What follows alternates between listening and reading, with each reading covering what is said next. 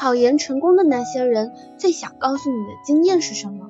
第一。上升阶层式考研，你是普本就考二幺幺，是二幺幺就考九八五，是九八五就考更高层次的九八五。这不仅意味着你必须要跳出自己的舒适区，突破自己的极限，更实际的作用是可以让你有调剂的余地。二考研的时候放弃社交网络，这里不会给你多有效的信息，只会让你分心。碎片化信息摄取过多会影响人的思考能力。三，尽量不要对别人动心。考研并不能让不爱你的人爱你，只是你有机会遇到更优秀的人，所以心里不要太多戏。四，英语提前看，最好跟一个老师学，别这调一下那调一下。方法思路不在于多，而在于精。五，政治早点开始，别信九月份、十月份的鬼话。如果你报考学校是九八五、二幺幺，且热门专业还是文科，建议政治早点开始，因为文科到后期背的可太多了。暑假有完整的时间可以把政治梳理一下。如果普通学校且对政治要求不高，可以九月开始，但是不能太晚，太晚真的来不及了。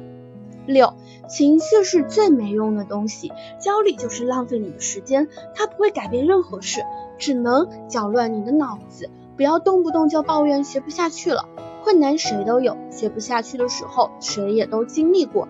关键考上的人在学不下去的时候，往往是在找能让自己继续学下去的方法，而有些没考上的，说学不下去就不学了，给自己找各种借口出去浪。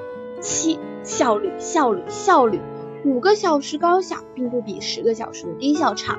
千万不要陷入低效学习死循环，状态不好立即调整，休息或锻炼，适度放松。还有，在保证效率的情况下，考研越早准备越好。三个月冲刺名校，能成功的是少数人，大多数人还是准备的越充足，考上的几率越大。八，别想着二战。所有人笃信二战一定比第一次考得好，其实并不绝对，还是要破釜沉舟，告诉自己考研的机会只有一次。九，拒绝形式主义，每天定计划，笔记做了像花，发朋友圈说今天干了什么，看了多少书，微博打卡晒笔记之类的。关心你的人自然关心你，和大部分的人都是看热闹，效率至少，结果最大，千万别玩虚的，本末倒置。十，为什么要考研？一定要想清楚。一旦开始决定考研了，无论发生什么都不要放弃。